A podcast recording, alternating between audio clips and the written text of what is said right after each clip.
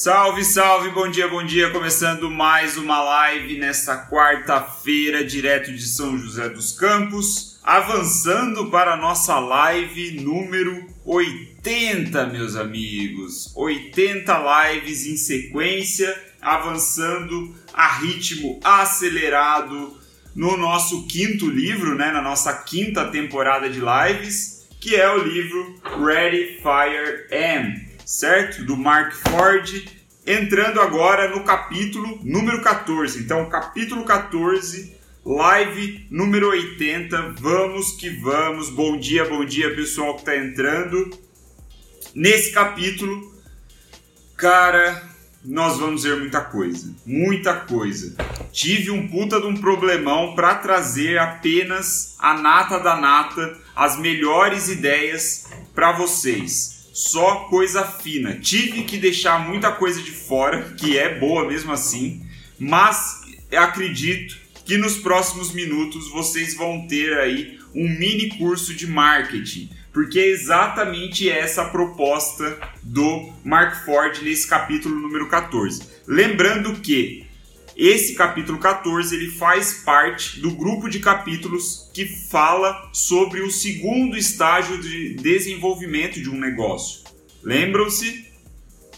O segundo estágio de desenvolvimento de um negócio é de é, é negócios que estão faturando de 1 a 10 milhões anualmente. Então, é, nós vimos os primeiros capítulos era sobre a, a, primeira infância, né, que ele chama, que é de 0 a 1 milhão.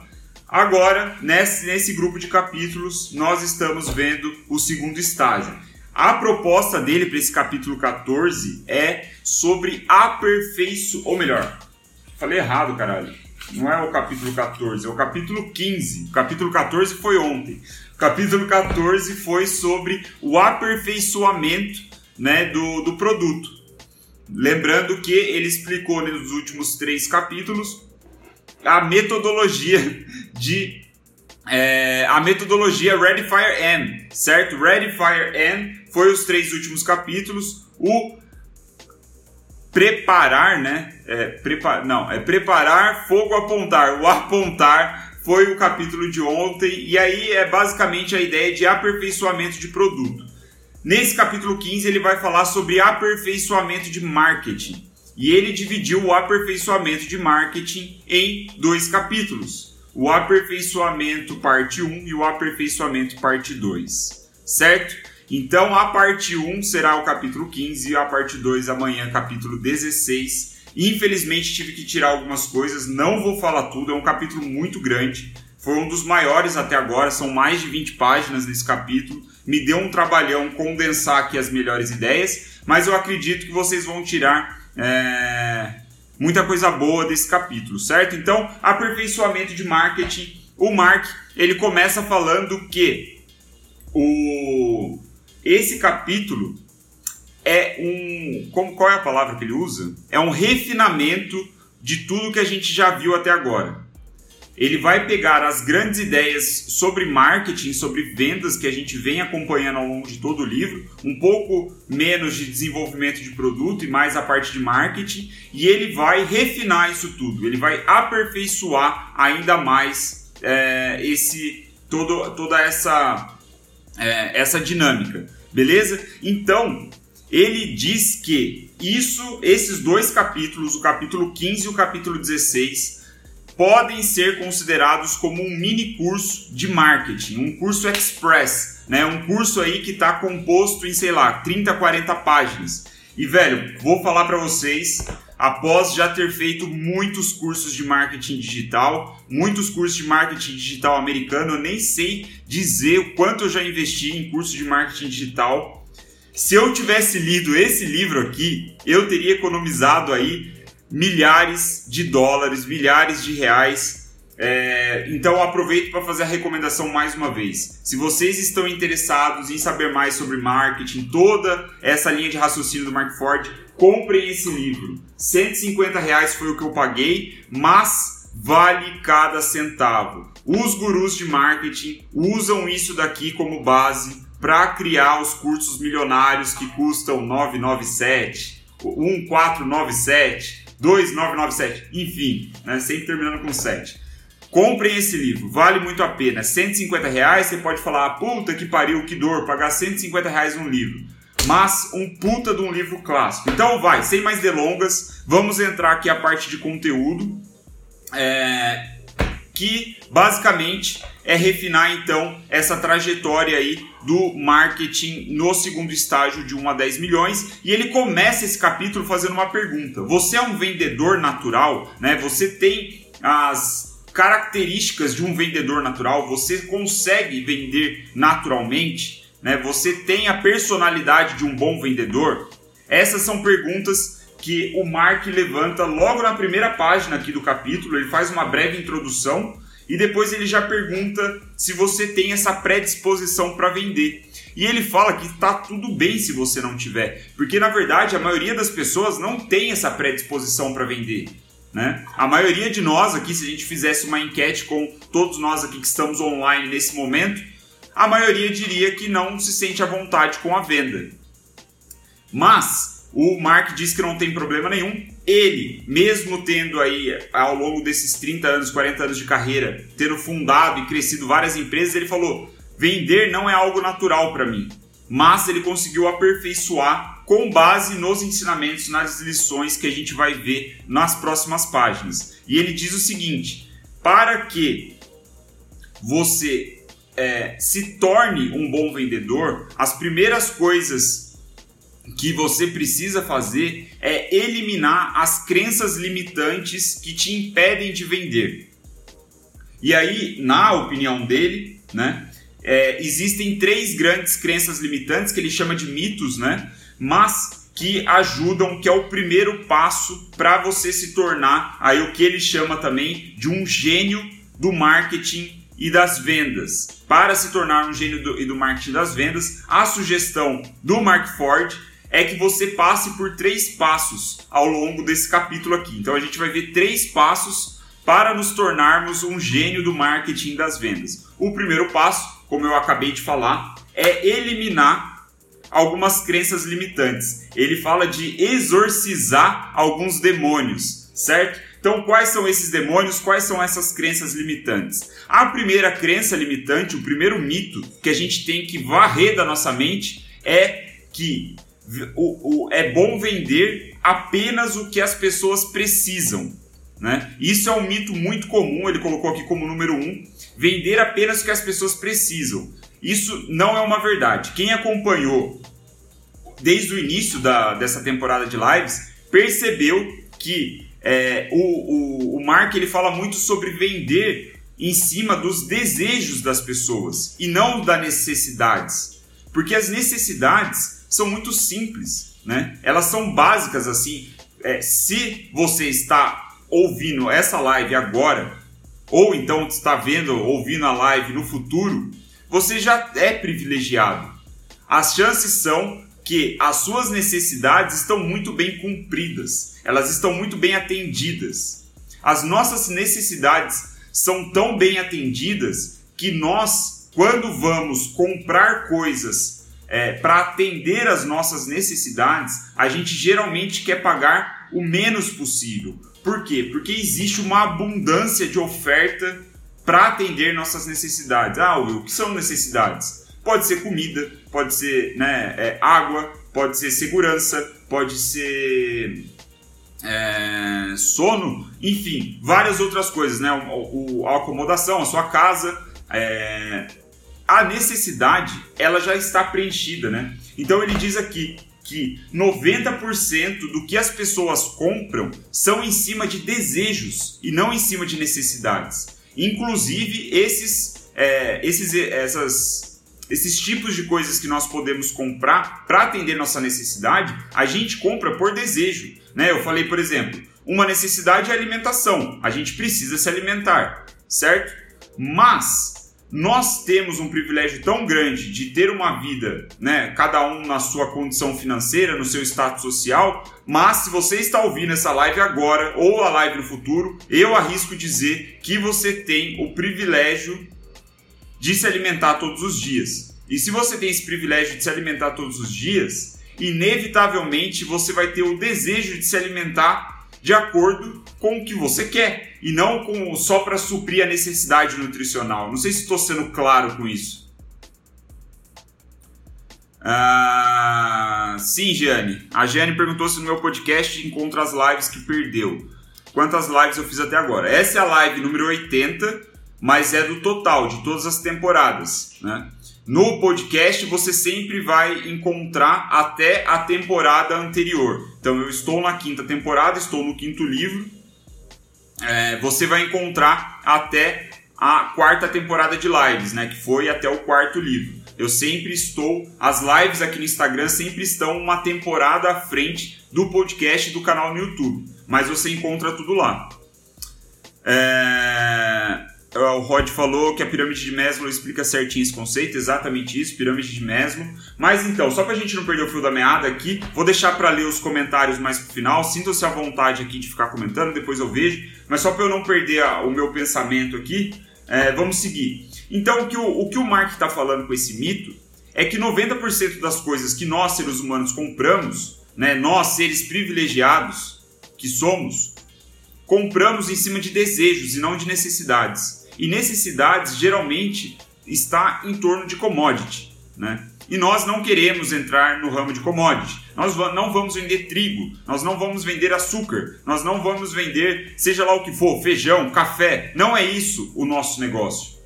Se você está vendo essa live agora, ouvindo essa live, e você está no, no ramo de commodity, essa live não é para você. Mas eu, eu, tenho certeza que as pessoas que estão ouvindo agora não estão no, no ramo de commodity, certo? Então o ponto é que nós temos que eliminar esse mito que a gente só pode vender coisas que são necessárias para outra pessoa. Isso é uma balela, a gente tem que vender o que as pessoas desejam, certo? O que elas querem. E tem, tem até uma máxima do marketing, né? É, comuni venda, venda aquilo que as pessoas querem comprar, né, o que elas desejam, e entregue aquilo que elas precisam. Isso é uma sacada muito boa do marketing.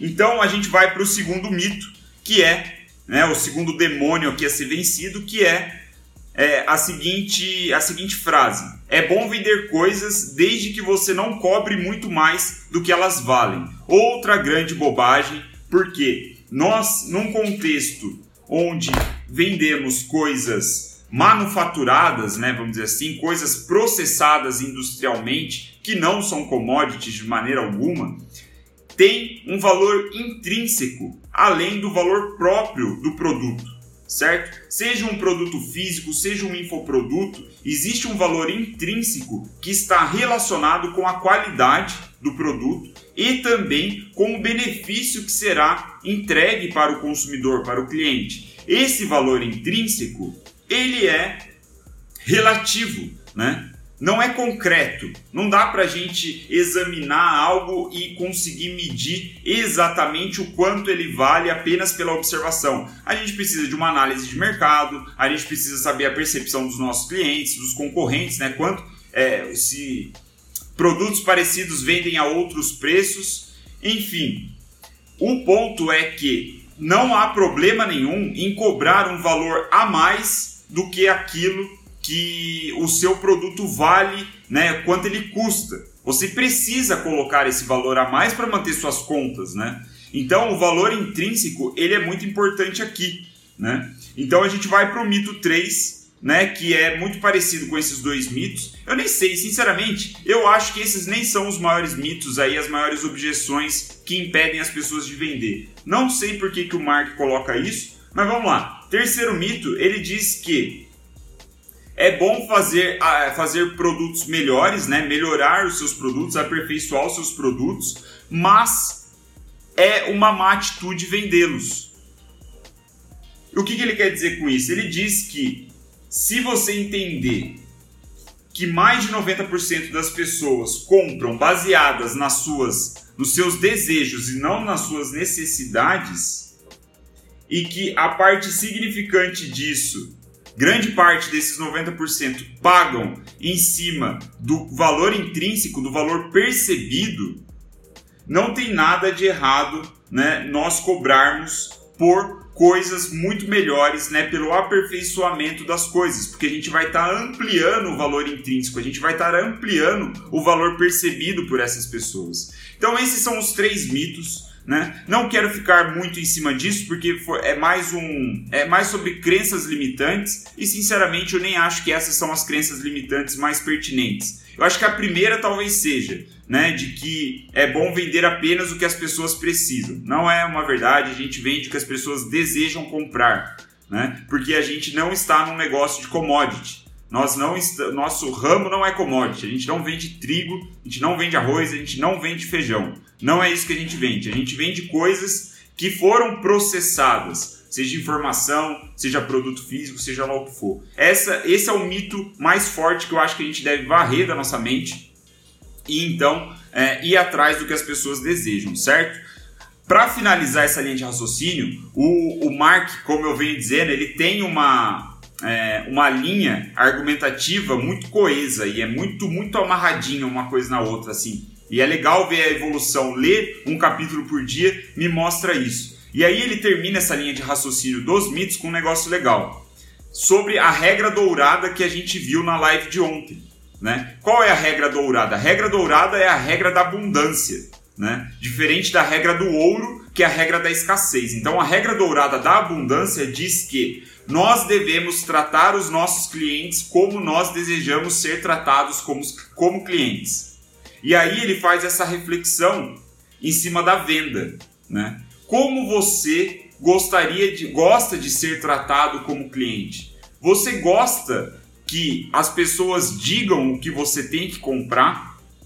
Você gosta que as pessoas digam que você deve comprar em cima da sua necessidade e não em cima do seu desejo?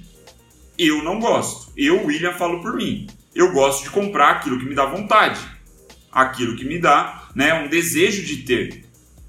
Então, quando você usa essa regra de abundância, você acaba com todos esses mitos, com todas essas objeções sobre vendas.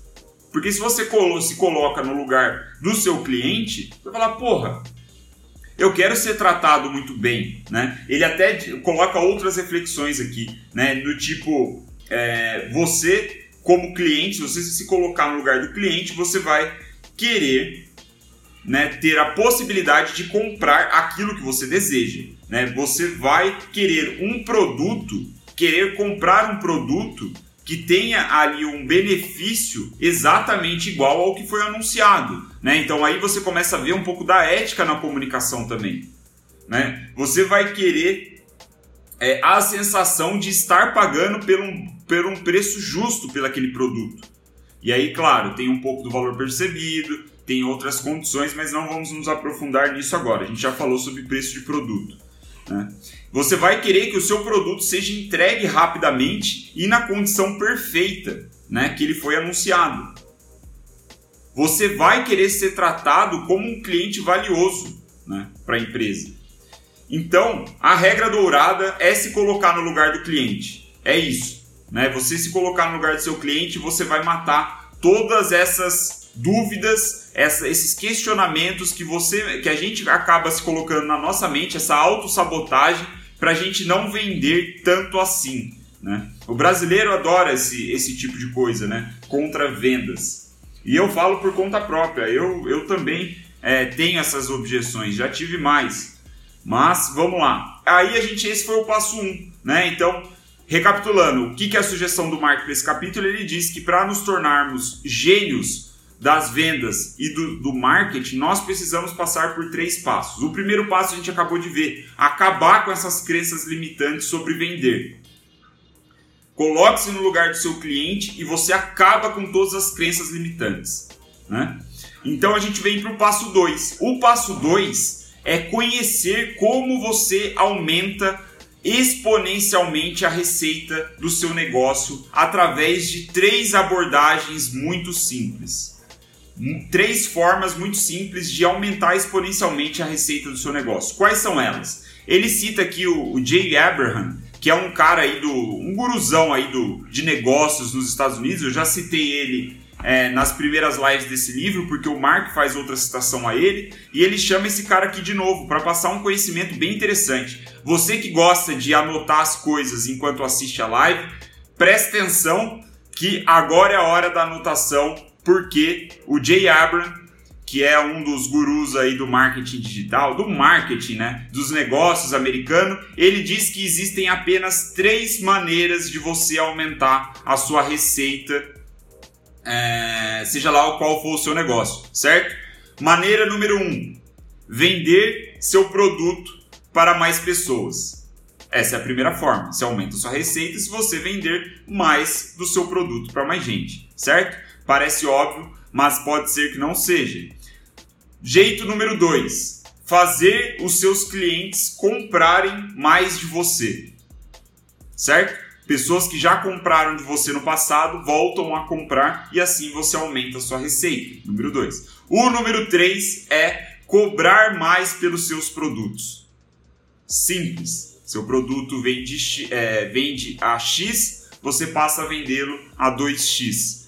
Essas são as três únicas formas de você aumentar consideravelmente, aí, expressivamente, né? Ele fala é, elevar aqui a sua receita até a puta que pariu. Ele usa outros termos, mas enfim. É, essas são as três formas de você fazer isso. Anotaram? Captaram a ideia? Três formas de aumentar sua receita. Se você captou, boa, boa. Marcelão, Marcelão matou a pau aqui, já mandou no chat as três formas de vender. Se vocês captaram a ideia, deixa aquele like maroto aí. Já manda um, uma joinha aqui só para eu saber que vocês estão acompanhando para a gente ir para a parte final da live, que a live já está ficando bem grande. O Rod perguntou: upselling, cross-selling. Exatamente isso. É exatamente isso. Então, se a gente for parar para analisar, essas três formas de aumentar a receita é exatamente a, a, a sugestão do Mark Ford, o autor desse livro, ao longo de todos esses capítulos que a gente, que a gente passou. Durante todos esses capítulos, ele sugeriu exatamente esses três passos, só que de maneiras diferentes. Quer ver? Ó, vender o seu produto para mais pessoas. Quando nós estamos entramos no segundo estágio do desenvolvimento de um negócio, o que o Mark sugere é o quê? Faça mais produtos front-end. Né? Você chegou ao patamar de um milhão de receita que, que você precisa fazer? Você criar novos produtos para vender para mais pessoas. Esse é o número um. Essa é a forma número um. A forma número dois é fazer com que os seus clientes comprem mais produtos de você. Essa é a estratégia do back-end que a gente viu em algumas lives passadas, ainda nessa sessão do segundo estágio. Back-end é o produto que você oferece para os seus clientes atuais. E esse produto back-end, ele é mais caro. Consequentemente, você vai ter um lucro maior. É onde, na verdade, vem o, a grande parte do seu lucro. É o que sustenta o seu crescimento. Certo? Então, a estratégia do back-end proposta pelo Mark Ford ataca esse segundo ponto. E aí, o terceiro ponto é que você pode é, cobrar mais pelos seus produtos e assim você também vai aumentar sua receita. E aí vem uma pequena ressalva do Mark ele acha que é um pouco perigoso é, você ir aumentando os seus produtos front-end seguindo essa estratégia, né? Essa metodologia que ele nos apresenta ao longo de todo o livro. Então a sugestão dele é que você não aumente os seus produtos de entrada, que a gente já viu, e aumentar o valor dos back-end. O back-end ele deve ser caro. O back-end deve ter um, um, um valor premium. Então, são, essas são as três formas, acabamos de ver é, é, um pouquinho mais em detalhes e, cara, puta, ele detalha isso aqui que vocês não estão ligados. Dá para fazer um curso inteiro só com esse capítulo, é, com esses dois capítulos, eu imagino o capítulo seguinte também. Ele dá um exemplo muito legal de uma loja de roupa, que eu não vou entrar em detalhes, porque a gente não tem muito tempo, quero deixar a live com menos de 30 minutos, certo? Então vamos para o terceiro passo. O primeiro passo a gente viu que a gente tem que acabar com as crenças limitantes. O segundo passo é a gente entender, masterizar, né, aprender de verdade esses três conceitos para aumentar a nossa receita, ou melhor, as, as três formas de aumentar a nossa receita. a gente tem que ver isso, enxergar isso como a gente pode executar nos nossos negócios. E aí a gente vem para o terceiro e último passo, que é estudar e implementar 20 lições de marketing. O último passo, que puta, deixa o capítulo gigante também, são 20 lições. O, o, o Mark ele passa 20 lições rápidas de marketing que infelizmente eu não vou passar todas para vocês aqui, porque a gente não tem tempo, 20 lições é muita coisa. Se eu começar a falar, vai ser tipo 3 horas de live e ninguém tem esse tempo todo às 9 da manhã, certo? Eu não tenho. Então eu vou separar três lições que eu achei fantásticas, assim, que são matadoras é, e podem, principalmente, né? Elas podem levar a algo palpável para a prática de vocês, né? Lembrando que essa é a ideia das lives, né? Eu venho aqui com teoria, mas que você pegue essa teoria no começo, no começo do dia e leve para sua prática. Execute isso no seu negócio. Então, sem mais delongas, estudar e implementar as 20 lições de marketing. Separei três aqui para compartilhar com vocês. A primeira é a lição número 4, né, que ele diz que praticamente todas as vendas, todas as transações de compra e venda. Ah, boa, Marcelo, não vou aceitar seu desafio não. Vai ficar para outra vez esse seu desafio aí. Mas a lição número 4 é, é o seguinte: quase todas as transações de compra e venda começam com um processo de geração de lead. O que, que ele quer dizer com isso? Que a maioria das compras e vendas elas não acontecem no momento que as pessoas conhecem a sua marca, conhecem a sua oferta.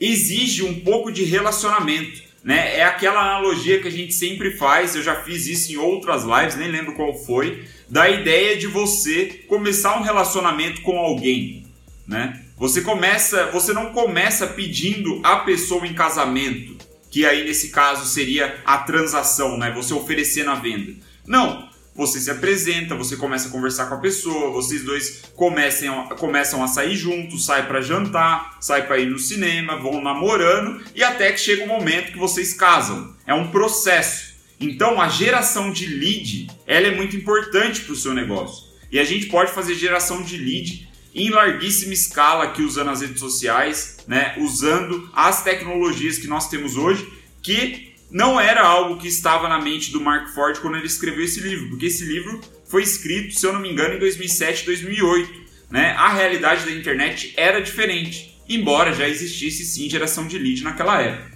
Mas enfim, agora a nossa vida está bem mais fácil do que a do Mark.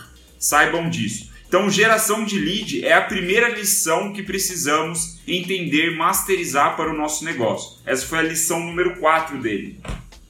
A lição número 7 é muito interessante. Isso aqui, bicho, pega papel e caneta aí que eu vou passar rapidinho em cima disso, mas é fodido, porque até porque a gente já falou um pouco sobre isso em, em lives passadas, né? O próprio Mark ele apresenta isso aqui, mas ele traz o conceito da do banquinho de quatro pernas. O que é o banquinho de quatro pernas? Ele fala o seguinte: toda campanha, toda grande campanha de marketing tem quatro elementos. Se você garantir que os quatro elementos existem na sua campanha publicitária, a sua chance de falhar será rebaixada a quase zero. Você vai diminuir muito a sua chance de falha. Então preste atenção, viu uma galera saindo, essa galera vai perder as maiores dicas dessa live. Segura.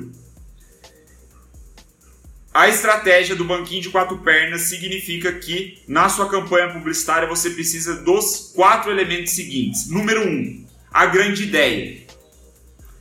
A sua campanha publicitária precisa de uma grande ideia, uma grande ideia que sustente toda a argumentação de venda. Não vou entrar no detalhe do que é uma grande ideia, porque já foi assunto de uma das lives dessa quinta temporada, então você volta depois e veja. Mas o ponto aqui é que você não deve utilizar três grandes ideias, ou quatro grandes ideias, ou doze grandes ideias. É uma grande ideia. Uma. Certo? E aí vem o segundo elemento a segunda perna da, do banquinho. O, a, o grande benefício. Né? Você precisa ter um grande benefício muito explícito, muito palpável para o seu público-alvo. deve ser claro qual é o benefício que o seu público-alvo vai ter se ele consumir, se ele comprar o seu produto. De novo, não é uma. Quer dizer, na verdade você pode ter uma lista de benefícios, mas um deles é o principal. Um deles é o capitão ali do time que vai puxar as vendas. E então tem o terceiro elemento importante que forma a terceira perna aí da estratégia do banquinho, que é a grande promessa. Também já falamos de grande promessa, mas o que você precisa lembrar aqui é que a grande promessa é a união da grande ideia com o grande benefício. Unindo os dois, você tem uma grande promessa, geralmente ilustrada em um título, um título persuasivo, um headline. Né? Já falamos sobre isso também, não vou entrar em mais detalhes. E a quarta perna do banquinho, aqui o quarto elemento da campanha publicitária, é a prova. Quando você começa a fazer uma grande promessa, um grande, oferecer um grande, é, prometer um grande benefício, desenvolver sua grande ideia, você precisa sustentar tudo isso com uma prova. Por quê? Ele diz o seguinte: os três primeiros elementos eles são feitos para persuadir as pessoas na parte do cérebro emocional. Lembram-se? É a parte do cérebro emocional que faz com que a gente tome as decisões. Nós tomamos nossas decisões em cima de emoções e não de razão. Mas o quarto elemento, ele vem para falar com a nossa razão. Então, ele é a cereja em cima do bolo, é o fechamento. A prova, né, você mostrar a prova na sua campanha publicitária que aquilo que você está falando faz sentido, é verdadeiro, é para matar o cara ali, né, entre aspas, matar a venda e finalizar ela com chave de ouro. Então, resumidamente, a estratégia do banquinho, né, do banquinho de quatro pernas para sua campanha publicitária é perna 1, um, uma grande ideia, perna 2, uma grande, um grande benefício, perna 3, uma grande promessa e perna 4, prova. Então, o Marcelão colocou prova social. Não necessariamente é prova social, é prova. Você pode provar cientificamente que o seu que o, a, a sua oferta ela, ela funciona.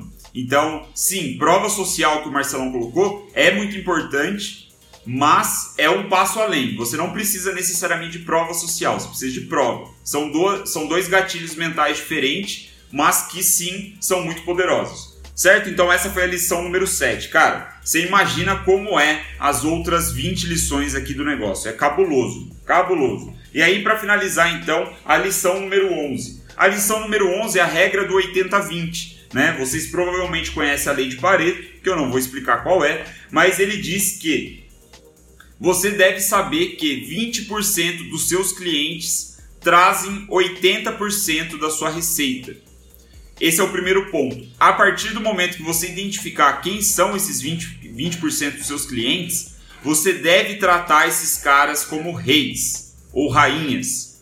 Por quê? Porque esses caras eles gastam mais do que o normal com você e eles sabem muito bem disso. Eles sabem que eles são bons gastadores. Eles sabem que eles compram bastante de você. Então, quando você honra esse hábito, esse comportamento de consumo, você incentiva que eles não só continuem comprando bastante, como principalmente divulgue a sua marca, os seus produtos, seus serviços para as outras pessoas.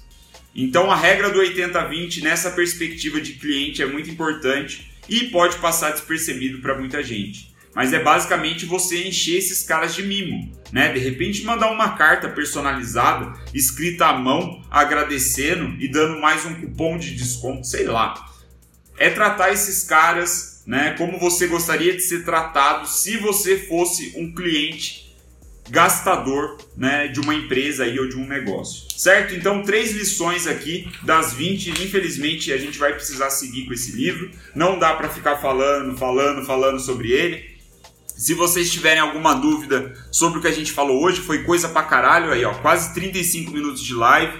Fico feliz com a atenção de vocês aí. É, 17 pessoas online agora, né? Chegamos aí a quase 30 pessoas online. Pô, espero que tenha feito sentido. Tentei puxar aqui as grandes ideias desse capítulo e amanhã a gente continua com mais grandes ideias, né? seguindo aqui com o mini curso, o curso Express do Mark Ford no capítulo 16. Acho que é o capítulo 16. É, amanhã é o capítulo 16, nunca lembro. Mas é isso. Podem ter certeza que o conteúdo desse capítulo, embora eu tenha passado de uma maneira rápida para vocês, ele poderia ser um curso milionário de marketing digital. Pô, tranquilamente eu poderia pegar só esse capítulo e transformar em um monte de mini aula e cobrar aí mil reais é, para vender esse curso, certo? Mas espero que tenha feito sentido. Fico feliz com a atenção de vocês e vamos que vamos antes que a live fique grande demais. Já ficou, né? Mas é isso, valeu galera. Até amanhã, quinta-feira, 9 e 3 da matina, tamo aí de novo mais uma vez. Se você tem curtido essa sequência de lives, acompanhe as outras lá no Spotify, no YouTube e mande para um amigo seu aí também que pode é, se interessar sobre isso, né? Que pode é, ter grandes ideias a partir do que a gente está discutindo aqui, beleza? Continuamos a nossa conversa aí por mensagem privada e amanhã estamos de volta. Valeu!